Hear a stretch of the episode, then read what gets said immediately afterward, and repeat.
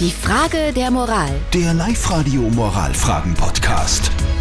Kümmern wir uns um die Frage der Moral, die uns die Melanie aus Vöcklerbruck auf die Live-Radio Facebook-Seite gepostet hat. Sie sagt, ich bin seit drei Monaten mit meinem Freund zusammen und nach ein paar Wochen Anlaufzeit ist es jetzt so richtig fest. Beide sind wir richtig verliebt.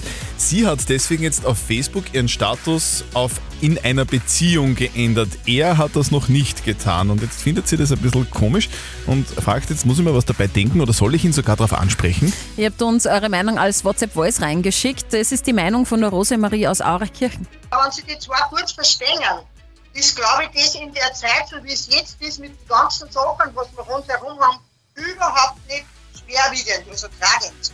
Weil ich denke mal, wenn sie die zwei gut verstehen, ist das ganz wurscht, ob das mit irgendwo einem Handy steht oder nicht. Der Thomas hat noch reingeschrieben, ihr unterschätzt, dass in den jungen Generationen ein Online-Beziehungsstatus sehr wichtig ist. Das ist, als würde er sagen, er mag sie nicht. Also Melanie, sprich ihn darauf an. Vielleicht weiß er ja auch nicht, wie es geht, den Status zu ändern, dann kannst du es ihm zeigen. Also wir haben völlig unterschiedliche Meinungen diesbezüglich.